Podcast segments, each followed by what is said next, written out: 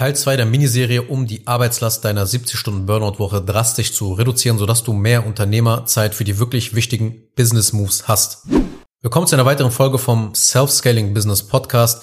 In dieser Folge befindest du dich im zweiten Teil einer kleinen Miniserie. Wenn du den ersten Teil noch nicht gehört hast, dann klicke bitte einfach eine Folge zurück und hör sie dir an. Denn, wie du dir natürlich denken kannst, bauen die Inhalte aufeinander auf. Deshalb werde ich auch direkt dort weitermachen, wo wir in der letzten Folge aufgehört haben, nämlich mit dem zweiten Schritt. Der zweite Schritt ist, du musst Aufgaben jetzt loswerden. Das heißt, du hast jetzt eine Liste an Aufgaben und jetzt kannst du damit anfangen, deine Aufgabenlast zu reduzieren. Es gibt immer Aufgaben, mit denen man seine Zeit verschwendet oder die man selbst nicht tun und dementsprechend an deine Fachkraft abgeben sollte. Hierzu musst du Aufgaben zwei Bereiche deines Lebens halt loswerden. Aufgaben, die dein Business betreffen und Aufgaben in deinem Privatleben. Wie wird man Aufgaben im Business los? Das schauen wir uns als allererstes an. Also, nachdem du die Aufgaben aus Schritt eins identifiziert hast, musst du jetzt einige Aufgaben auf dieser Liste entweder eliminieren oder delegieren. Ja, wenn du das noch nicht gemacht hast, dann hör dir bitte auf jeden Fall den ersten Teil der Miniserie an. Das ist einfach die Vorbereitung eben zu dem zweiten, dritten und vierten Schritt. Das ist ganz wichtig. Wenn du wirklich das nicht getan hast, geh eine Episode zurück und mach das jetzt. So. Loswerden durch Eliminieren ist das erste, was du machen kannst mit dieser Liste, die du jetzt hast. Ja, du schaust deine Liste an und du nutzt jetzt zwei Filterfragen, um diese Liste zu kürzen. Die erste Frage ist, welche Aufgaben sind keine umsatzproduzierenden oder wachstumsproduzierenden Aktivitäten? Und der zweite Filter, welche Aufgaben sind administrativer und organisatorischer Natur, die einfach gemacht werden müssen. Kurz mal zur Erinnerung, Umsatz produzieren bedeutet Aktivitäten, die zeitnah Geld einbringen. Ja, Quali Calls und Sales Calls jetzt unmittelbar gemacht werden müssen oder Rechnungen raussenden oder Geld einfordern, wenn eben Geld noch nicht auf deinem Konto gelandet ist etc. Wachstumsproduzieren bedeutet Aktivitäten, die mittel- und langfristig Geld bringen, ja, so Branding-Maßnahmen zum Beispiel oder Podcasts oder YouTube-Content und dergleichen produzieren und aufbauen. Also alles, was nicht eben in diese zwei Kategorien fällt, weder umsatzproduzierend oder wachstumsproduzierend und eben keine administrative oder organisatorische Aufgabe, die wichtig für das Business ist, die werden jetzt von der Liste gestrichen. Alle Aufgaben, die nicht in diese zwei Kategorien fallen. Hau sie aus der Liste raus. Du machst sie nicht mehr. Niemand macht sie mehr in deinem Business, weil sie sinnlos sind, die Aufgaben. Wenn du beim Erstellen deiner Liste ehrlich warst, dann wirst du Aufgaben streichen und insgesamt locker mal auf vier bis fünf Stunden pro Woche dann kommen, die du einsparen kannst. Na, das ist die erste Sache, die erste Maßnahme, die du mit dieser Liste tust. Ja? Loswerden durch Eliminieren, indem du die Sachen befolgst, die ich gerade dir erklärt habe. Jetzt machst du noch den zweiten Schritt, und zwar, du wirst jetzt noch mehr Aufgaben auf dieser Liste los, indem du delegierst. Das heißt, du hast jetzt schon mal einen Teil von deiner Aufgabenliste gestrichen und es bleiben eben diese zwei Kategorien übrig. Umsatz und Wachstumsproduzieren und administrative Aufgaben. Ja, um das laufende Business halt am Leben zu halten. Und mit hoher Wahrscheinlichkeit sind viele Aufgaben dabei, die eben eher administrativ wiederkehrende Wartungsaufgaben deines Unternehmens sind. Also Tätigkeiten wie zum Beispiel eine Rechnung rausschicken, Belege und Rechnungen sammeln und organisieren, ein Onboarding-Gespräch vereinbaren, Videos schneiden, auch Botengänge jedwediger Art das zu erledigen gehört auch dazu. Mittagessen bestellen und abholen. Termine für dich organisieren und managen. Telefonate entgegennehmen. Einfache Buchhaltungstätigkeiten abarbeiten. Auch Direct Mailings, ja, also DMC-Strategie. Das Ganze vorbereiten und auch versenden. Ja, oder auch einfach nur für generelle Ordnung im Büro sorgen. Diese ganzen Aufgaben, die kannst du nicht eliminieren, weil es einfach Wartungsaufgaben sind. Sie bringen keinen Umsatz, aber sie sind wichtig, damit der Laden einfach weiterläuft. Und besonders solche Aufgaben müssen nicht explizit von dir erledigt werden. Später, wenn dein Unternehmen noch reifer geworden ist, wirst du auch die umsatzproduzierenden Aufgaben abgeben. Aber zuallererst musst du den ganzen administrativen Kram loswerden. Weil solche wiederkehrenden Wartungsaufgaben, die werden schrittweise an deine Mitarbeiter übergehen, abgegeben. Ja, du fängst mit dem, mit den Aufgaben an, die bisher am meisten deine Zeit gefressen haben. Das heißt, schau dir mal die Tabelle an, guck, was von den wiederkehrenden administrativen Aufgaben frisst am meisten meine Zeit. Mit den Aufgaben fängst du an. Und falls eben jetzt noch keinen Mitarbeiter hast, dann wird es Zeit, jetzt sofort jemanden einzustellen als Assistenzkraft in Vollzeit, der wirklich einfach alle Aufgaben macht, auf die du keinen Bock hast und keine Zeit mehr dafür hast. Das ist wirklich krass, aber generell herrscht wirklich bei vielen Selbstständigen kaum so ein Bewusstsein dafür, wie viel Zeit sie täglich mit diesen Dingen verschwenden und somit nie wirklich an umsatzproduzierenden oder wachstumsproduzierenden Aufgaben fokussiert arbeiten können. Und du wirst durch das Abgeben solcher Tätigkeiten locker 10 bis 15 Stunden pro Woche einsparen viele unterschätzen wirklich, wie viel Zeit da reinfließt. Wenn du das Ganze aber wirklich getrackt hast im ersten Schritt, dann wirst du sehen, was da alles so zusammenkommt. Das heißt also, alleine, indem du Aufgaben losführst, indem du eliminierst und delegierst, sparst du dir jede Woche locker 20 Stunden ein. Wenn du wirklich die Absicht hast, deine Aufgabenlast loszuwerden, dann guckst du wirklich ganz genau auf deine Liste und du findest Tätigkeiten, die du abgeben kannst. Übergib diese Aufgaben auch, so schnell es geht, deine Mitarbeiter. Wie gesagt, wenn du jetzt vielleicht sogar solo selbstständig bist, ist das der beste Zeitpunkt, jetzt sofort jemanden einzustellen. Ja, wenn es geht, kümmere dich um all das noch heute. Fang an. Ja, wenn du das Ganze jetzt aufschiebst und nach 72 Stunden verfällt dann so ein bisschen so diese Energie, das Ganze umzusetzen. Du hast nur 72 Stunden, das Ganze jetzt wirklich eng, ja, einfach anzuschieben und einfach mal die ersten ein, zwei, drei Schritte dazu machen. Setz dich dann, wenn du jetzt schon zum Beispiel jetzt einen Mitarbeiter hast, setz dich mit dem Mitarbeiter hin. Besprech alles, was nötig ist, um die Aufgabe zu übergeben. Frage gezielt nach, welche Unterstützung er oder sie braucht. Weil dann kannst du im Nachhinein auch dann Checklisten erstellen, du kannst Antwortvorlagen geben und alles derartiges erstellen halt für diese administrativen Aufgaben. Und gib dich halt am Anfang mit 80 Prozent halt eben zufrieden. Ja, wahrscheinlich werden gerade am Anfang die Mitarbeiter eben noch nicht so die Dinge machen, wie du es 100 Prozent dir vorstellst. Dir muss aber klar sein, dass bei all diesen Möglichkeiten, deine Zeit zu verzinsen, es ist immer am Anfang so, dass ein gewisser Mehraufwand von dir kommen muss. Du musst also erstmalig, einmalig musst du halt mehr tun, aber mittel- und langfristig zahlt es sich extrem aus. Kommen wir zu einem anderen wichtigen Bereich deines Lebens. Wir haben uns gerade den Businessbereich angesehen, um Aufgaben loszuwerden, aber es gibt noch dein Privatleben. Auch diesen vernachlässigen viel zu viele Selbstständige und Unternehmer bei der Skalierung. Du musst quasi diese Wartungsaufgaben auch in deinem Privatleben loswerden.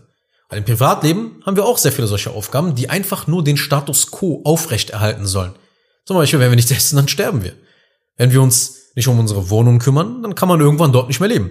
Es entsteht immer Chaos und Unordnung, je größer und komplexer ein System wird. Das bedeutet, je mehr du im Business zu tun hast, desto mehr läuft in deinem privaten Leben auch aus den Fugen, wenn du nichts dagegen tust.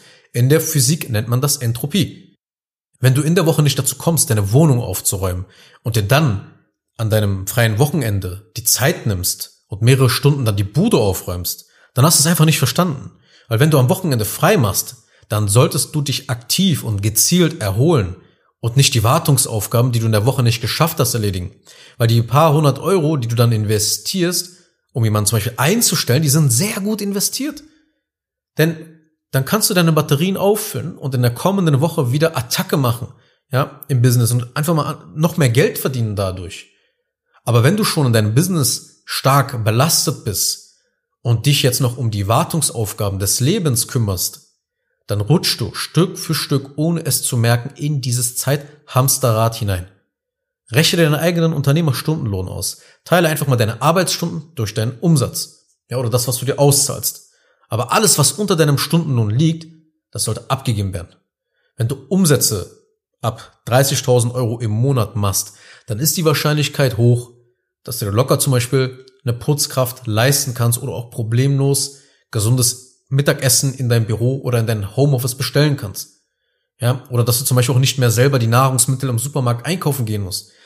Alles kann ja da fertig geliefert werden, das ist ja gar kein Problem. Aber bedenke wirklich deinen Stundenlohn. Du hast jeden Tag nur sieben bis acht Stunden, die du produktiv einsetzen kannst. Und da gilt es sich, von jeglicher Arbeit, die unter deinem Stundenlohn liegt, zu trennen. Ja, ohne jetzt hier jemanden nahe zu treten. Jeder macht halt seine Arbeit, aber das musst du berücksichtigen. So, kommen wir zum dritten Schritt. Also du hast jetzt, du bist jetzt die Aufgaben losgeworden. Und jetzt sorgt das Batching für Ordnung. Das ist der dritte Tipp oder der dritte Schritt halt. Das heißt, die Aufgaben sind weg. Du hast quasi den Müll entsorgt und jetzt musst du das, was übrig geblieben ist, auf deiner Liste richtig beziehungsweise neu sortieren. Und hier kommt jetzt eben dieses Aufgaben-Batching ins Spiel. Das bringt dann Effizienz rein. Was ist Batching? Es kommt aus dem Englischen und das bedeutet oder dass sie stapeln. Das heißt, die Idee ist es, diese ähnlichen Aufgaben zu stapeln. Weil es ist nicht sonderlich smart und effizient, an einem Tag zwischen Marketing, Vertrieb, Fulfillment und Backoffice hin und her zu springen. Ja, also ich gehe jetzt auch wirklich von umsatzproduzierenden oder wachstumsproduzierenden Aufgaben natürlich aus für diese jeweiligen Bereiche. Aber es ist trotzdem nicht smart, in diesen verschiedenen Geschäftsbereichen hin und her zu springen im Laufe eines Tages. Der Grund ist einfach. Wir funktionieren nicht so gut, wenn wir hin und her springen. Genauso wie wenn du zum Beispiel ineffizient Multitasking betreibst und zwischen Aufgaben und Ablenkung hin und her springst, verhält es sich, wenn du zu viele verschiedene Dinge an einem Tag machst. dann kannst du über den Tag einfach keine Umsetzungsgeschwindigkeit aufbauen. Deshalb solltest du die Aktivitäten batchen, also stapeln. Batchen, das betreibt man im Wesentlichen auf zwei Ebenen. Auf der Wochenebene, ja, wann mache ich zum Beispiel Fulfillment? Wann wird Marketing gemacht? Wann wird Content erstellt? Ja, um wieder Ordnung in den Tag zu bekommen, solltest du also deine Tage kategorisieren. Diese Aufgaben, diese umsatzproduzierenden Tätigkeiten kategorisieren, auf gewisse Tage legen.